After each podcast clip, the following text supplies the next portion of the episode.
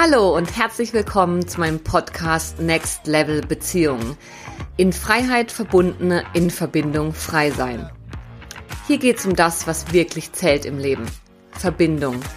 Zu sich selbst, zu anderen und zu allem, was ist. Ich bin Linda Klein und ich freue mich mega, dass du da bist.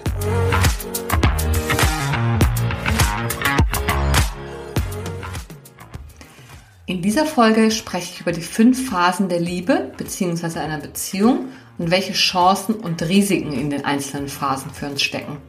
Du erfährst, inwiefern dir das Wissen um die fünf Beziehungsphasen den Arsch retten kann, welche zwei wesentlichen Veränderungen deine Beziehung durchlaufen muss, damit sie langfristig tragfähig ist, warum Verliebtheit und Liebe nicht das gleiche sind und wie Trauma und frühe Prägungen die verschiedenen Phasen einer Beziehung beeinflussen. Und noch eine kurze Info in eigener Sache. Ich habe aktuell wieder einen Platz für eine längerfristige Begleitung zu vergeben. Wenn du bzw. ihr das Gefühl habt, das könnte eurer sein, dann meldet euch super gern bei mir und wir schauen, wie ich euch auf eurem Weg bzw. deinem Weg zum Next Level unterstützen kann schreib mir einfach unter kontakt.linda-klein.com. So, und jetzt wünsche ich dir ganz viel Spaß und Inspiration beim Hören. Hallo und herzlich willkommen zur heutigen Podcast-Episode, in der ich mit dir über ein ganz, ganz wichtiges Thema sprechen möchte, nämlich die fünf Phasen der Liebe beziehungsweise die fünf Phasen einer Beziehung, ein Modell, das äh, Paartherapeut Roland Weber entwickelt hat, mit der Annahme aus der Praxis heraus entwickelt, dass jedes Paar fünf Phasen durchläuft in ihrer Beziehung, wenn es denn lange genug zusammenbleibt. Darum soll es heute gehen und ich hoffe wie immer, dass du ganz viel für dich kannst mitnehmen.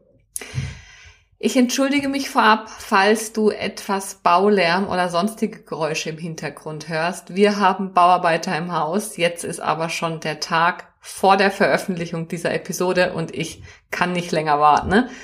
ähm, mit der Aufnahme. Von dem her entschuldige, falls du ein bisschen Hintergrundgeräusch hörst. Zurück zu den fünf Beziehungsphasen. Wieso mache ich diese Episode? Hm ich mache die als allererstes, weil ich weiß aus eigener Erfahrung, wie hart es ist, von der rosa Wolke der Verliebtheit runter auf den Boden der Tatsachen zu fallen. Ich weiß, wie weh das tut. Ich weiß, was es bedeutet, mit all dem wieder konfrontiert zu werden, was man nie mehr hat erleben wollen. Und mir persönlich hat dieses Wissen ganz viel geholfen, um mehr Verständnis für mich, meinen Partner und die Situation zu entwickeln, in der wir jeweils sind und mache die Erfahrung, dass auch meine Klientinnen und Klienten, Einzelpersonen und Paare davon durchaus profitieren können. Das heißt, ich möchte ein paar persönliche Erkenntnisse mit dir teilen, was mir in den einzelnen Phasen geholfen hat und dich informieren, was die Stolpersteine für verschiedene Bindungstypen auch sind teilweise und ähm, ich glaube, dass wer die Phasen einer Beziehung bereits im Voraus kennt, der hat mehr Verständnis für sich und für sein Gegenüber und ist dadurch vielleicht auch gewillter, die ein oder andere schmerzhafte Krise zu durchstehen, statt sich zu trennen. Weil ähm, ich glaube, dass viele Paare sich zu früh trennen. Genau. Übrigens auch meine Erfahrung aus der Paarberatung. Da kommen Paare meistens in Phase drei der sogenannten Kampfphase. Ähm, ich werde mehr dazu noch erzählen, aber das ist die Phase, die am herausforderndsten, herau am meisten herausfordernd ist und ja, wo es manchmal schon zu spät sein kann, sich Unterstützung zu holen und wo es sich sicher lohnt, schon vorab in die Beziehung zu investieren, sei es nun in Form von äh, externen Unterstützung und Beratung, was ich den allermeisten empfehlen würde, oder ähm, indem man sich selbst mit Themen beschäftigt. Auf jeden Fall steckt ein großes Potenzial aus meiner Sicht für Next Level Beziehungen und auch unsere Beziehungsfähigkeit in diesem Wissen über die Beziehungsphasen. Und wie schon gesagt, die allermeisten ne, trennen sich zu früh. Man sagt in Phase zwei bis vier und das muss so nicht sein. Ich komme noch drauf zurück, warum. Ja, genau. Ähm, Roland Weber geht übrigens davon aus, dass jede Beziehung dieselben Phasen durchläuft, wenn man denn so lange zusammenbleibt. Aber natürlich gibt es verschiedene ähm, Geschwindigkeiten. Beim einen Paar dauert die Verliebtheitsphase vielleicht nur zwei, drei Monate, bei anderen drei Jahre. So wissenschaftliche Studien sagen maximal drei Jahre. Das ist die erste Beziehungsphase, die Verliebtheit. Ähm, und es ist auch nicht immer klar, äh, gegeben, leider, dass sozusagen zwei Beziehungspartner oder wie viele auch immer es sind, zur gleichen Zeit die gleichen Phasen durchlaufen. Aber von der Grundannahme her geht man davon aus, dass jedes Paar dieselben fünf Phasen durchläuft. Ich gebe den kurzen Überblick. Die Phase 1 ist die Phase der Verliebtheit. Die Phase 2 ist Realisierung und Enttäuschung. Phase 3 ist Krise und Kampf. Phase 4 ist Einsicht und Akzeptanz und Phase 5 ist Stabilisierung und Ankommen. Genau. Lass uns direkt rein starten in die erste Phase, die Phase der Verliebtheit. Wer kennt es nicht? Frisch verliebt zu sein. Für manche eines der schönsten Gefühle der Welt, für andere super anstrengend und sie sind froh, wenn sie schnell wieder draußen sind. Wenn du dir jetzt denkst, hä, wie kann man denn das so sehen? Das muss doch allen gut tun und gefallen. Nein, so ist es tatsächlich nicht. Es gibt Menschen, die empfinden die Verliebtheit als super anstrengend und möchten sie schnellstmöglich hinter sich lassen, weil die Phase der Verliebtheit auch immer ganz viel Unsicherheit mit sich bringt. Viele Dinge sind noch nicht geklärt und Menschen, die Kontrolle über Sicherheit gewinnen und die gern ein ruhiges Nervensystem und Nervenkostüm haben, die haben vielleicht nicht immer so Freude daran, wenn am Anfang alles drunter und drüber geht. Denn in der Verliebtheitsphase fliegen die Schmetterlinge.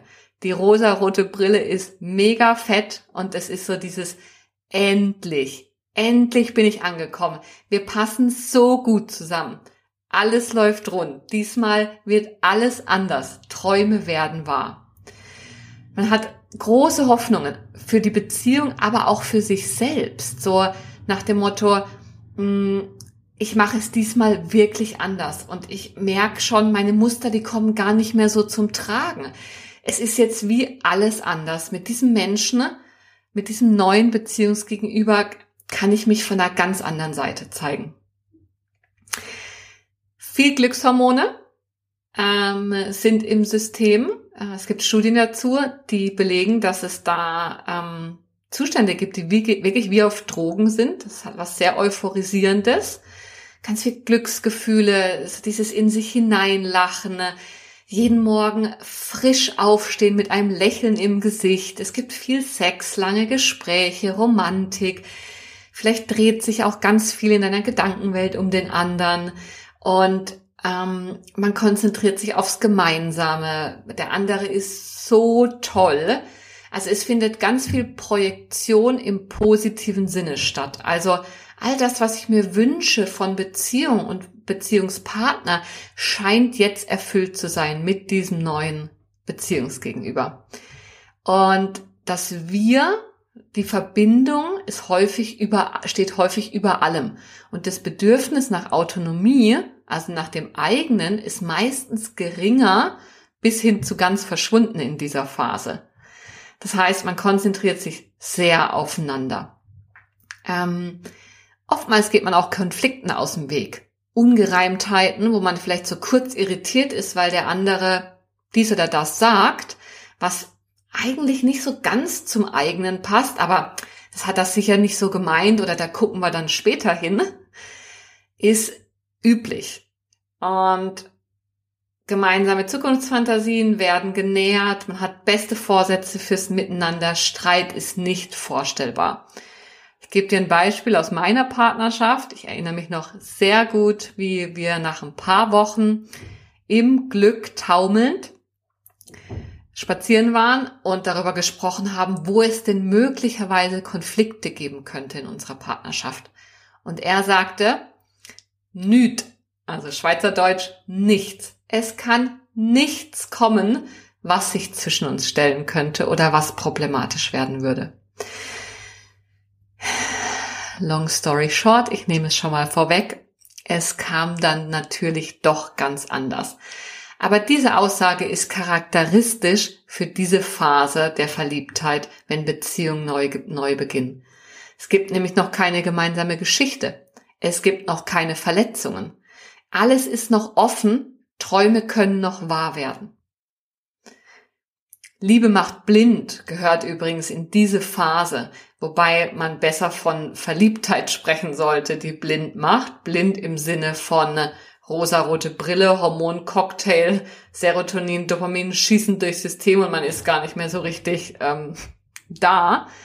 Ja, Liebe ist es nicht aus meiner Sicht. Ähm, es ist die Verliebtheit. Und Verliebtheit und Liebe, sprechen wir noch drüber, sind zwei unterschiedliche Dinge, die wir unbedingt auch auseinanderhalten müssen. Genau. Vorteil dieser Phase, wir können ganz viele gemeinsame positive unbeschwerte Erlebnisse sammeln.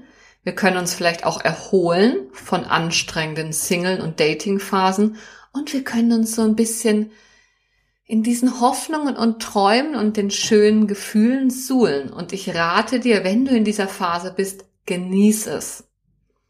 Gleichzeitig glaube ich, dass es wichtig ist, dass wir keine wesentlichen Entscheidungen treffen in der Verliebtheit. Weder, oh ja, lass uns unbedingt ein Baby machen, nach zwei Wochen, weil es passt ja so perfekt dieses Mal oder zusammenziehen oder ins Ausland gehen oder whatever. Aus meiner Sicht ist es wichtig, weil wir eben nicht ganz bei uns sind, im wahrsten Sinne des Wortes, durch die vielen Glückshormone, dass wir ähm, aufgrund dieses Ausnahmezustands die wesentlichen lebensverändernden Entscheidungen auf danach vertagen. Genau. Nachteil dieser Phase ist natürlich, dass wir große Täuschungen aufbauen. Also Täuschung im Sinne von Idealisierung. Diesmal wird alles anders. Er ist es jetzt und er ist ja so toll und gibt mir all das, was ich bisher nie bekommen habe. Und ja, je größer die Täuschung, desto schwieriger wird dann die Enttäuschung, die in der Phase 2 zum Tragen kommt. Die Phase 2, Realisierung und Enttäuschung, ist davon geprägt, dass die Verliebtheit nachlässt. Andere Hormone kommen ins System. Oxytocin, Vasopressin sind zwei, die da eine wichtige Rolle spielen. Und man weiß, dass das auch tatsächlich gut so ist, denn Dauerverliebtheit wäre zu anstrengend für unser System. Es ist wirklich ein Ausnahmezustand. Und in dieser Phase sieht man zunehmend wieder differenzierter. differenzierter. Partner hat Stärken und Schwächen. Es ist doch nicht alles ganz anders. Alltag kehrt ein.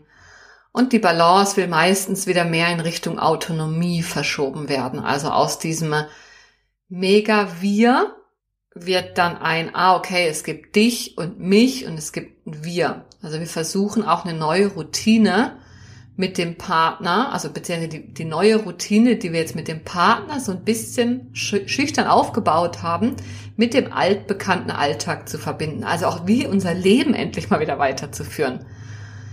Das Verbindende ist noch da, das Trennende kommt aber jetzt hinzu. Man könnte auch sagen, man lernt sich jetzt mal so richtig kennen. Auch den Rucksack des anderen ähm, was der andere sagt oder beziehungsweise was ich höre, wird mehr auf den Prüfstein gestellt. Ähm, und auch die Aufmerksamkeit, die am Anfang so 100% fokussiert auf die neue Liebe des Lebens war, lässt nach. Und damit ist oft Enttäuschung verbunden. Also, dass diese Täuschung, dass jetzt doch alles anders wird und er jetzt der Traummann ist oder sie die Traumfrau, diese Täuschung wird enttäuscht. Und da kommt auch Wut mit hoch.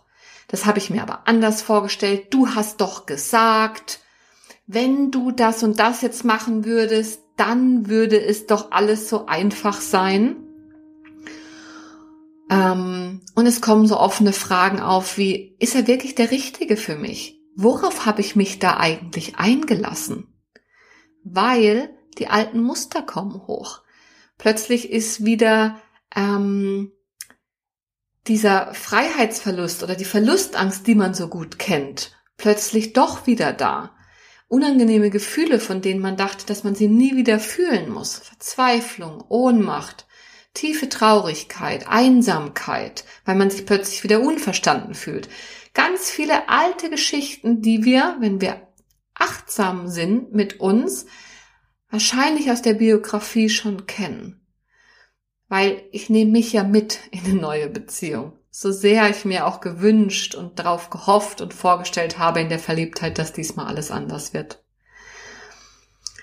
Ähm, es gibt erste und auch weitere Konflikte. Streit kommt auf.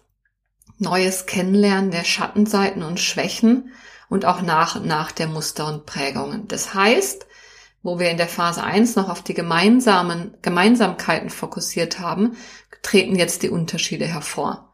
Wir sind unterschiedlich in der Art, wie wir kommunizieren. Wir haben unterschiedliche Bedürfnisse, so sehr man am Anfang dachte, dass wir ja total gleich sind. Und wir haben unterschiedliche Bewältigungsstrategien, wie wir umgehen damit, wenn es für uns stressig bzw. unsicher wird vereinfacht gesagt, ne, du kennst die Folgen über Bindungsmuster. Der verbindungsorientierte, ängstliche Bindungstyp geht eher auf den anderen zu und sucht die Verbindung, wenn er unsicher wird. Und der autonomiebetonte, ähm, vermeidende Bindungsstil oder jemand mit diesem Bindungsstil, der wird eher auf Abstand gehen, wenn er sich unsicher fühlt, um seine Sicherheit zurückzugewinnen. Und ganz oft nimmt einer, nehmen wir diese beiden Rollen in Beziehung ein. Die Frage ist, in welchem Ausmaß, aber meistens gibt es einen, der mag mehr Nähe und der andere ein bisschen mehr Distanz. Ein bisschen, so einigermaßen ausgeglichen und mal abwechselnd, wunderbar. Wir kommen aber in, es wird problematisch, wenn es immer extremer wird. Und wenn der eine total verbindungsorientiert wird und der andere total autonomieorientiert und beide vergessen, dass sie den anderen Anteil ja auch noch in sich tragen, aber damit gar nicht mehr konfrontiert sind, weil der andere das so stark repräsentiert. In dieser Phase kann die Basis für eine langfristige Verbindung aufgebaut werden, weil jetzt ein realistischer Blick vorhanden ist. Diese Enttäuschung hat ihr Gutes. Der Hormonhaushalt ändert sich wieder Richtung Normalität Nachteil ist, wir werden mit eben dieser Enttäuschung konfrontiert. Der altbekannte Schmerz kommt zurück, die gemischten Gefühle. Und es kann sein, dass Nähe- und Distanzspiele, wie eben schon angedeutet, anfangen zu toben. Ganz wichtig, jetzt ist Beziehungskompetenz gefragt. Plötzlich geht nämlich nicht mehr alles nur einfach und leicht, sondern man braucht neue Fähigkeiten, aufeinander zugehen zu können, Bewusstsein darüber zu entwickeln, was gehört ihr wohin? Ist es mein Thema? Ist es sein Thema? Ist es unser Thema? Was bedingt sich hier wie gegenseitig? Und man muss aufpassen, dass man diese eigene Ernüchterung nicht dem anderen anlastet und so Schuldfragen überwindet. So, ja, du hast doch gesagt und ich fühle mich voll verarscht und das war doch alles ganz anders am Anfang. Wieso ändert sich das, das, das denn jetzt? Du bist schuld, ist nicht hilfreich. Und das sind Herausforderungen, für die wir Beziehungskompetenz benötigen. Und das fällt jetzt erst auf. In der Verliebtheitsphase brauchen wir davon noch nicht so viel, weil es ist ja eh alles rosig. Dann, wenn es schwierig wird, werden wir mehr und mehr in unseren Beziehungsfähigkeiten gefordert. Wir sind gefordert, Verbindung und Autonomie in der Balance zu bringen. Wir sind aufgefordert zu kommunizieren, uns echt und wahrhaftig zu zeigen, auch mit dem, wovor wir Angst haben, dass wir damit gesehen werden. Und wir müssen uns bewusst werden, was läuft. Und hier in dieser zweiten Phase fangen die ersten Paare schon an, sich zu trennen. Es gibt Menschen, die kommen meistens nicht über die Verliebtheit hinaus aus vielerlei Gründen. Trauma, Entwicklungstrauma kann da eine Rolle spielen. Ähm, Das ist ein bisschen größeres Thema, aber du, das ist Idee davon, ähm, aus der Verliebtheit rauszufallen, kann für einige so problematisch sein, dass sie dann lieber wieder weitergehen zum nächsten, weil dann wird wieder, dann wird ja alles anders, statt sich eben mit den eigenen Dämonen und Ernüchterungen und Themen auseinanderzusetzen. Phase 3. Krise, Kampf, Ernüchterung. Es stellt sich immer mehr Enttäuschung ein. Die Unterschiede nehmen überhand. Man will sich ändern, wenn aber es ist eben doch nicht so leicht. Frust und Vorwürfe, die Träume platzen endgültig. Es passieren immer wieder Kränkungen und Verletzungen, obwohl man sich doch vornimmt, es anders zu machen. Du wünschst dir vielleicht, dass der andere dich endlich versteht, dass er Rücksicht auf dich nimmt, aber dann verletzt er dich immer wieder. Und wenn er sich nicht ändert, dann werde ich ja immer wieder verletzt.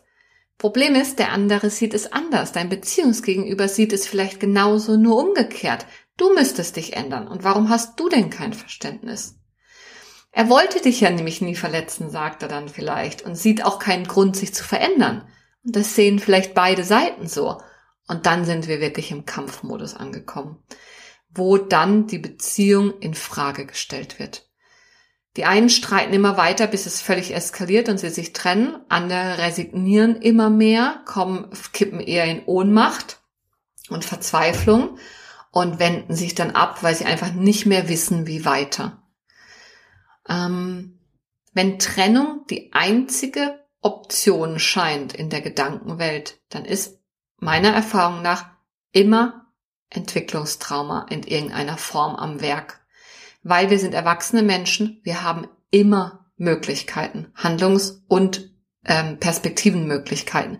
Wenn wir die nicht mehr sehen, ne, ganz wichtiger Marker, den du dir merken kannst, wenn du nur noch eine Möglichkeit siehst, zum Beispiel zu flüchten, ne, aus so einer Not heraus, dann ist da Trauma aktiv.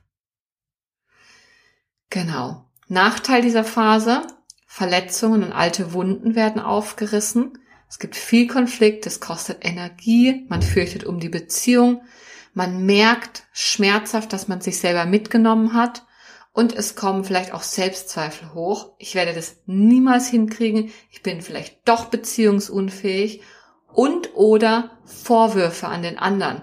Es liegt an dir. Es wird niemals genug sein. Es liegt aber auch eine Riesenchance in dieser Phase, denn jetzt kann das Commitment, was in der Verliebtheitsphase noch so leicht fällt, also die Verbindlichkeit und zu sagen, ja, ich habe ein Ja, ich bin all in in dieser Beziehung, kann jetzt auf eine neue Ebene gehoben werden. Weil jetzt sind wir in der Lage, wirklich Ja zum anderen zu sagen und nicht nur Ja zu unseren Wunschvorstellungen und Projektionen. Wir können gemeinsam wachsen. Die eigenen Themen, die uns jetzt auf dem Silbertablett serviert werden, können wir packen und bearbeiten. Wir können als Team zusammenwachsen. Es kann dadurch ein sicheres Fundament entstehen, auf das man sich ähm, gemeinsam stellen kann. Es können, der Kurs kann korrigiert werden. Aber ganz klar ist, und das ist die Phase, wo sich die meisten Paare trennen, ist, dass hier wie ein Nadelöhr zu durchqueren ist.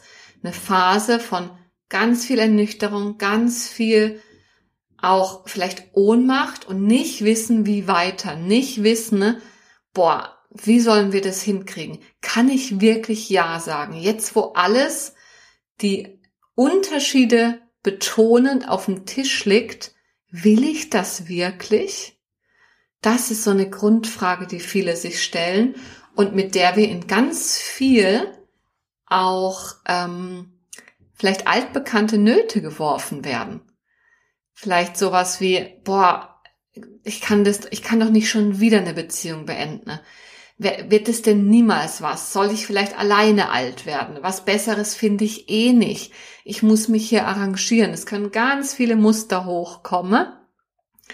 Wieder aus ähm, von den Bindungstypen her vereinfacht, da ähm, bisschen karikiert ähm, gedacht, ist der ängstliche Bindungstyp eher der, der sagt, boah, ähm, ich, ich schaffe das einfach nicht, ich bin zu viel oder vielleicht auch ich bin zu wenig und oh mein Gott und ich ohne den anderen kann ich nicht mehr leben. Und auf der anderen Seite der äh, vermeidende Bindungstyp, der eher sagt, ja, gut, dann halt nicht, ähm, dann gehe ich. Oder auch ähm, in dem Erkenntnisprozess einen Schritt weiter, boah Mist, ich bin nicht genug, ich werde es niemals schaffen, eine Beziehung aufrechtzuerhalten. Ich bin schon wieder so in Not, ich, ich verbieg mich hier bis aufs Äußerste, das kann so nicht weitergehen. Ja, wichtig in dieser Phase. Gut für sich sorgen, gut mit Energie haushalten, klar über Bedürfnisse kommunizieren, Verantwortung übernehmen für das eigene Glück und die eigenen Wunden. Und wann immer möglich freundlich und zugewandt bleiben zu sich selbst und zum Beziehungsgegenüber, konstruktiv statt anklagend, raus aus Schuld, Zuweisungen, so Täter-Opfer-Dynamiken entlarven, so von wegen, oh ja, wenn du nur, dann könnte ich, oder ich bin ja so schlimm. Und ein Game Changer auch für mich in meiner Beziehung war an dieser Stelle, dass wir es geschafft haben, uns gemeinsam gegen das Problem zu stellen, statt gegeneinander als Feinde zu kämpfen. Das ist ein Perspektivwechsel, der eigentlich so offensichtlich ist und doch gar nicht so selbstverständlich. Weil in dieser Phase und auch schon in der Phase 2 kämpfen wir oft gegeneinander um Verständnis und warum der andere so und so ist. Und es tut doch so weh, wieso verletzt du mich immer wieder so? Und an der Stelle müssen wir erkennen, dass das, was uns verletzt, durch den anderen vielleicht ausgelöst, aber nicht verursacht ist. Das heißt, wenn wir es schaffen, da als Team, als Partner nebeneinander zu stehen und uns gemeinsam statt gegeneinander gegen das Problem zu wenden, sozusagen das Trauma, das Problem ist der Feind und nicht der Partner, dann haben wir eine Chance, mit Riesenwachstum und ganz viel Schönem aus dieser Phase hinauszugehen. Aber diesen Schritt bleibt es, braucht es auf jeden Fall.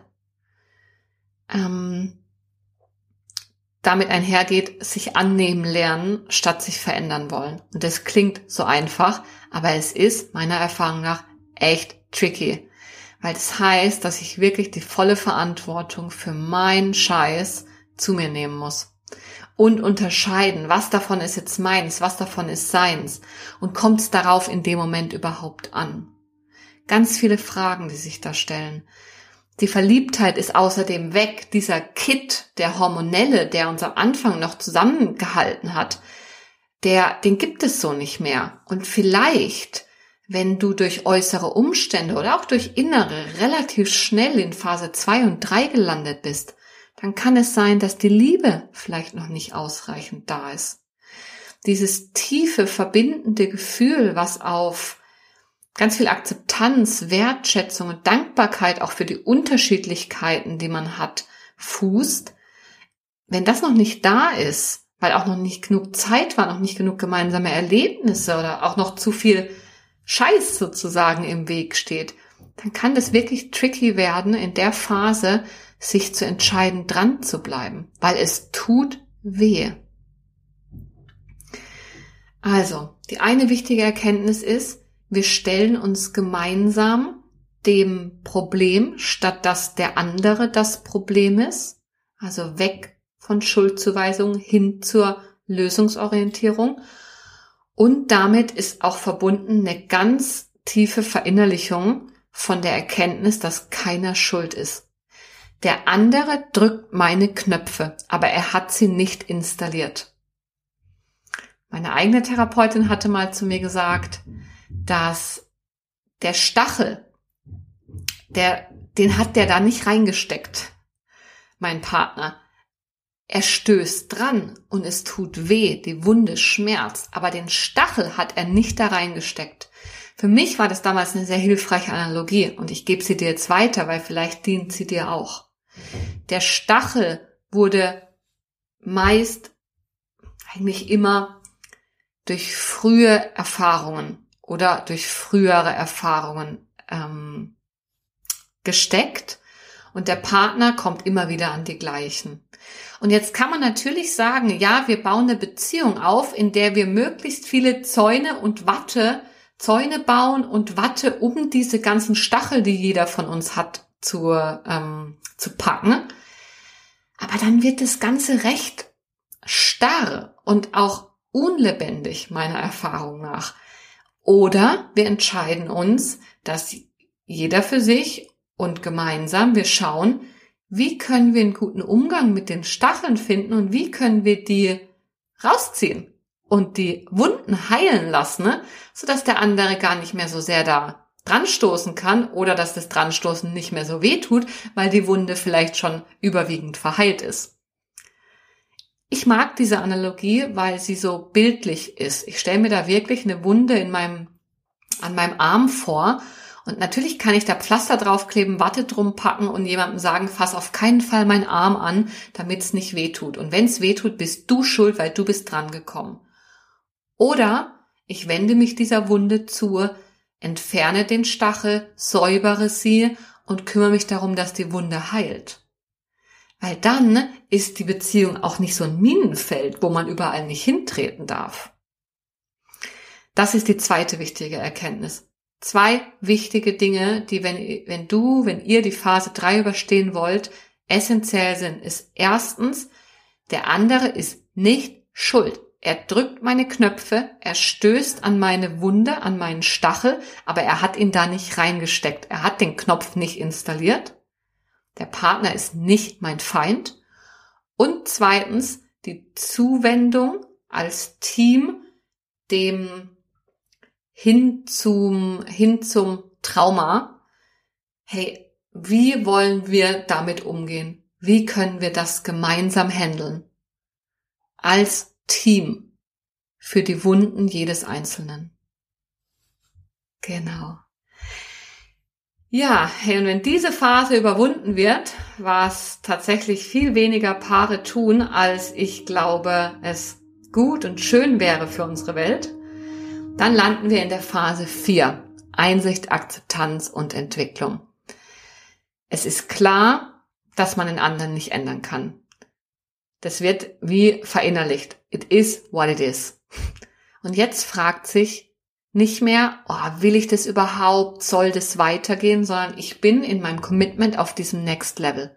Und jetzt stellt sich die Frage, wenn ich noch da bin, wie weiter? Nicht ob, sondern wie. Beziehung braucht Investment. Wir müssen uns immer wieder einander zuwenden.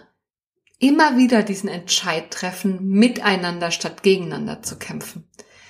Es gilt, gemeinsame verbindende Lösungen zu finden.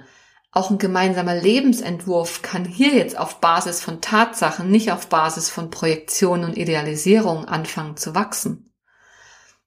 Und im besten Fall stellt sich jetzt immer mehr Frieden ein. Es ist ein bisschen wie die Erntezeit, würde ich sagen. Man blickt zurück, was man schon gemeinsam gemeistert hat. Es ist eine neue Form von Zuneigung und ähm, ja auch ganz viel Frieden entstanden, ne? Weil man nicht mehr kämpft, zweifelt, ob überhaupt, sondern weil man gemeinsam als Team sich den Herausforderungen der Beziehung, des Einzelnen und des Alltags und Lebens stellt und dadurch ähm, nicht mehr so viel Energie, Energie verbrät im Gegeneinander kämpfen. Vorteil. Auch hier die Chance, die eigenen Wunden zu heilen. Man kann sich vertieft auseinandersetzen, wer hier für was zuständig ist in der Beziehung. Wie man sich unterstützen kann, ohne die Verantwortung an den anderen abzugeben. Nachteil bzw. Herausforderung. Ganz viel Eigenverantwortung ist hier gefragt. Und man muss aufpassen, dass man nicht resigniert und sich nicht auseinanderentwickelt oder die Frage aufkommt, ist das Gras nicht doch woanders grüner? Phase 1 war, wir betonen und überbetonen und sehen nur das Verbindende. In Phase 2 kommt das Trennende so langsam hinzu und in Phase 3 kippt die Waage und wir sehen nur noch das Trennende. Und jetzt in der Phase 4 geht es mehr und mehr, wie auch schon in anderen Phasen, aber mehr und mehr darum, dass wir Gemeinsamkeiten und Unterschiede nebeneinander anerkennen. Dass wir eine Balance finden, immer neue, aber auch bisschen im Grundsatz zwischen Nähe und Distanz. Dass wir unsere Beziehungsfähigkeit stärken, unsere Bereitschaft zu lieben, uns zu öffnen, uns verletzlich zu machen und auch uns weiter natürlich den eigenen Wunden stellen. Das, worüber ich immer wieder stolper, nicht den Partner anzulasten, weiterhin und damit in eine Stagnation zu geraten, weil dadurch wird es nicht besser. Der Stachel geht nicht raus, wenn der andere einfach drumrum läuft und oder Pflaster klebt, Zäune aufbaut und Watte drumrum packt, sondern ich bin weiterhin gefragt, mich diesen eigenen Wunden zu stellen. Natürlich lifelong process, gell? Und es kann auch sein, dass ähm, je nach Thema wieder neue diese Phasen durchlaufen werden. Aber aus meiner Sicht ist der Grund, warum wir uns so häufig trennen, erstens, dass wir bei der Partnerwahl schon jemanden gesucht haben, der mehr unsere Schmerzpunkte trifft, als dass wir und alte Erfahrungen bedient, statt dass wir aus der heutigen Essenz heraus mit möglichst integriertem Rucksack gewählt haben und dann, dass wir in der Beziehung in Kampf- und Traumaspiralen landen ne? und diesen Schritt nicht schaffen, ne? Die Verantwortung zu uns zu nehmen und die eigenen Wunden zu heilen und stattdessen darauf beharren, dass der andere schuld ist und mit einem anderen wird es dann doch besser. Das sind die zwei Hauptgründe, warum Beziehungen generell im Leben so komplex und herausfordernd sind und auch so oft scheitern. Das heißt nicht, dass wenn du in einer schwierigen Beziehungskonstellation bist und leidest, dass du da unbedingt bleiben musst, so nach dem Motto, hey, es liegt dann ja doch an mir und meinen Wunden. Nein, natürlich drückt der andere bestimmt Trigger und du bist zu jeder Zeit ähm, eingeladen zu prüfen, will ich das? Ich, du musst nicht alles aushalten, aber ich lade dich ein, gerade wenn du vielleicht schon von Beziehung zu Beziehung die immer gleichen Themen erkennst, die ablaufen. Hinterfrage dich. Schau hin, statt einfach nur blind drauf zu hoffen, dass es mit dem nächsten anders wird. Weil erfahrungsgemäß irgendeinen wunden Punkt trifft es gegenüber immer. Genau. Ähm, das war jetzt ein bisschen verkürzt. Es gibt auch andere Folgen noch zu dem Thema, zum Beispiel über Trennung und Trauma, gehen oder bleiben. Ähm, mir ist wichtig, dass diejenigen von euch, die eine Tendenz dazu haben, viel zu lang zu bleiben und alles über sich ergehen zu lassen und sich denken, wenn ich nur genug an mir arbeite, dann kann es ja noch werden. Es ist ja eh mein eigener Rucksack, ich muss damit selber klarkommen. Euch Dir möchte ich sagen, uh -uh, verwende dieses Wissen nicht gegen dich. Wenn du mehr wissen oder tiefer eintauchen willst, dann melde dich bei mir. Und die letzte Phase, Phase 5, Stabilisierung und Ankommen. Wir haben es geschafft, eine stabile Beziehung aufzubauen, tiefes Vertrauen zu entwickeln und ein Fundament von Liebe zu schaffen, die nicht mehr der anfänglichen hormonell bedingten Verliebtheit ähm, entspricht. Gemeinsame Erlebnisse sind gesammelt worden, Krisen, die überstanden wurden, haben zusammengeschweißt. Man kennt sich und weiß auch miteinander umzugehen. Lösbare Konflikte sind gelöst, die unlösbaren ähm, kann man akzeptieren und hat einen Umgang gemeinsam damit gefunden. Und ganz wichtig für mich in dieser Phase ist, Lieben als Tunwort zu verstehen. Ähm, Liebe ist etwas, das, das machen wir. Es geht darum, dass wir natürlich weiterhin ähm, in die Beziehung investieren und in uns selbst. Das hört nie auf. Es geht auch darum, die Attraktivität füreinander zu bewahren. Es gibt Leute, die sagen, ja, es braucht eine gewisse Distanz, um attraktiv füreinander zu sein. Möglich. Ich glaube, das hängt auch von den eigenen Prägungen ab. Aber es gibt auch Studien dazu, Entschuldigt, jetzt wird's gerade laut da unten. Ich hoffe, ihr hört's nicht allzu sehr. Es gibt auch Studien, die sprechen davon, dass Ansprechbarkeit ein Turn-on ist. Also inwiefern mein Partner in der Lage ist, mich wirklich zu sehen und ähm, auf mich einzugehen.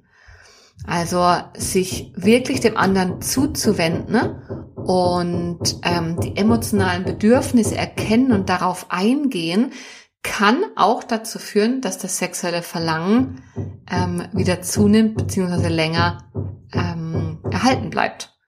Also, wer sich ehrlich für die Gedanken und Sorgen seines Partners interessiert, wirkt auf diesen Partner attraktiver. Genau. Man spricht auch vom sicheren Hafen. Ankommen in dieser Beziehung, ganz man selbst sein können, weil ganz viel Vertrautheit da ist und gleichzeitig entsteht ein neuer Fokus nach außen. Was wollen wir als Paar erreichen? Welche Visionen wollen gelebt werden? Also es ist so ein bisschen, da entsteht wieder mehr Raum, um sich nicht nur um sich als Paar zu drehen und wie man gemeinsam klarkommt, sondern sich auch nach außen zu wenden und sich zu fragen, was wollen wir gemeinsam in diesem Leben bewirken?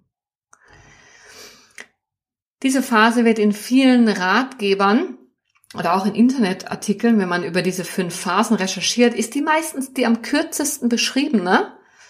Und ich vermute, das liegt daran, dass es eine Phase ist, die keine Konstante ist. Und viele, die vielleicht noch, es ist, glaube ich, nicht eine Rarität, aber diese Phase einer Beziehung ist sehr kostbar. Und ich glaube, es gibt viele Menschen, die mit frühen Prägungen so zu kämpfen haben, dass sie da bisher noch nicht angekommen sind. Und außerdem glaube ich, dass das eine Phase ist, die nicht konstant verfügbar ist, sondern dass wir natürlich immer wieder gefordert sind, weil einfach neue Inputs von außen kommen oder auch von innen kommen neue Themen hoch. Das Leben ist und bleibt ein ongoing process und so auch die Beziehung.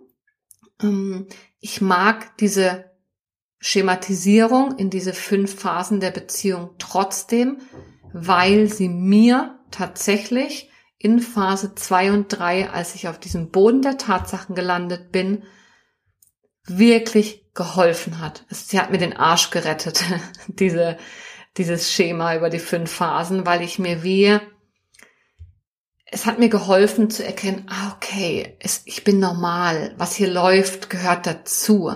Und dadurch habe ich wieder mehr Vertrauen auch fassen können und auch Hoffnung und Zuversicht, diese Zeiten zu durchstehen. Und ich hoffe sehr, dass es dir genauso geht. Deswegen habe ich die fünf Phasen der Beziehung heute geteilt. Ich habe dir jeweils gesagt, was so Vorteile die Schönheiten dieser Phase sind und Nachteile beziehungsweise Herausforderungen und auch was wichtig ist. Und ich sage noch ein paar Worte zu frühem Trauma oder Prägungen, die wirken können. Ich glaube, in Phase 1 in der Verliebtheit projizieren wir vor allem das auf den anderen, was wir an unerfüllten Sehnsüchten und Bedürfnissen mit uns tragen. Entschuldigung. Unsere Idealvorstellung von Beziehung zeigt uns aus meiner Sicht häufig das auf, was uns früher gefehlt hat. Das heißt, alles, was ich jetzt rein projiziere in meinen Partner, was er mir endlich gibt, hat häufig mit tiefen Wunden zu tun, ähm, Verletzungen und einem Mangel von dem, was ich ganz früh nicht ausreichend bekommen habe. Und so ein bisschen das gleiche gilt für Phase 2 und 3, nur umgekehrt, nämlich mit der Enttäuschung. Der Boden, auf den ich geworfen werde, auch wenn ich von der rosaroten Wolke oder von den, wie heißt's? Genau, wenn, wenn ich äh, von der Wolke 7 runterfalle auf den Boden der Tatsachen, dann lande ich bei dem alten Schmerz von diesen Mangelerfahrungen die dazu geführt haben, dass ich jetzt projiziert habe und gedacht habe, sehnsüchtig, diesmal wird alles anders. Und ich glaube, dass wir da in dieser Phase die Chance haben, Wiederholungen zu erkennen. Äh, wir haben die Chance, unsere eigenen Muster und Prägungen besser kennenzulernen. Was ist es denn genau für ein Schmerz, mit dem ich immer wieder und auch jetzt wieder konfrontiert werde? Was ist es denn für eine Wunde? die wieder schmerzt? Welcher Stachel ist es denn, der immer noch steckt? Ähm, und das ist tough. Just saying. Phase 4. Ähm, die Phase von Akzeptanz und, ähm, und Einsicht und auch gemeinsame Entwicklung. Da ist aus meiner Sicht die Gefahr, dass wir resignieren, weil wir eben ein paar Stacheln noch nicht so schnell und leicht gezogen bekommen, logischerweise. Und es ist ganz wichtig, hier eine Balance zwischen Nähe und Distanz ähm, zu finden und wirklich die Frage, komme ich in dieser Beziehung an? Ähm, zeigen sich jetzt vielleicht doch die Unterschiedlichkeiten, ne, die ähm, wir in Phase 1 noch nicht gesehen haben, aber unsere Partner war als unbewusst den Partner gewählt haben, der dann doch komplett anders ist als das, was ich eigentlich brauche. Und es kann natürlich sein, dass eine Trennung ähm, der für dich stimmige Weg für den Moment ist. Aber herausfordernd ist auf jeden Fall hier, oder die, das Größte ist diese Balance zwischen Nähe und Distanz zu finden, Autonomie und Verbindung. Und wenn wir Mühe haben, eine Balance zu finden und Nähe und Distanz gleichzeitig zu erleben, dann hat das einen entwicklungstraumatischen Hintergrund. Weil sicher gebundene Menschen sind mühelos, überwiegend mühelos, in der Lage, sich gleichzeitig verbunden und frei zu fühlen. In Freiheit verbunden, in Verbindung frei sein. Das ist sichere Bindung. Es ist kein Entweder oder, sondern ein sowohl als auch. Und diese Prägung liegt uns hier zu Füßen, da können wir hier drüber stolpern. Und in Phase 5 ist, glaube ich, eine wichtige Sache, wenn wir über frühe Prägung und Trauma sprechen, die Frage, bin ich in der Lage, wirklich anzukommen? Oder ist für mich Ankommen mit Fluchtimpulsen, Fluchtimpulsen verbunden? Ist Ankommen und Beruhigung mehr Frieden etwas, was ich mit Langeweile verbinde und in mir ein Ich muss weg auslöst. Wir sind konfrontiert mit der Frage, wie tief kann ich lieben? Und mit und oder mit welchem Schmerz komme ich in Berührung, wenn ich mich für die Liebe öffne? Weil das ist der Grund, warum wir alle mal unser Herz verschlossen haben, weil Liebe mit Schmerz verbunden war. Und gerade wenn die Beziehung in, eine, in ruhigere Gewässer kommt, ähm, zeigt sich endgültig, inwiefern wir in der Lage sind, die Liebe anzunehmen, die uns im Leben begegnet. Das waren ein paar Hinweise noch dazu, wie frühe Prägung und Trauma ähm, in den verschiedenen Phasen wirksam sein kann. Die Sache ist wie immer super komplex aber ich hoffe, ich habe dir einen guten Überblick geben können und ich wünsche mir für dich von Herzen, dass du dich gut wiederfinden kannst, in welcher Phase du bist und ein paar Impulse hast mitnehmen können, wie du möglichst gut für dich mit deinen aktuellen Herausforderungen umgehen kannst. Ja, das war's zu den fünf Beziehungsphasen. Ich hoffe, wie immer, du hast ganz viel für dich mitnehmen können. Und wie gesagt, aktuell ist ein Platz wieder frei für eine längerfristige Begleitung. Wenn du das Gefühl hast, das könnte deiner oder eurer sein, wenn du als Paar kommen magst, dann melde dich super gern bei mir. So oder so wünsche dir nur das Beste und bis zum nächsten Mal. Ciao, ciao!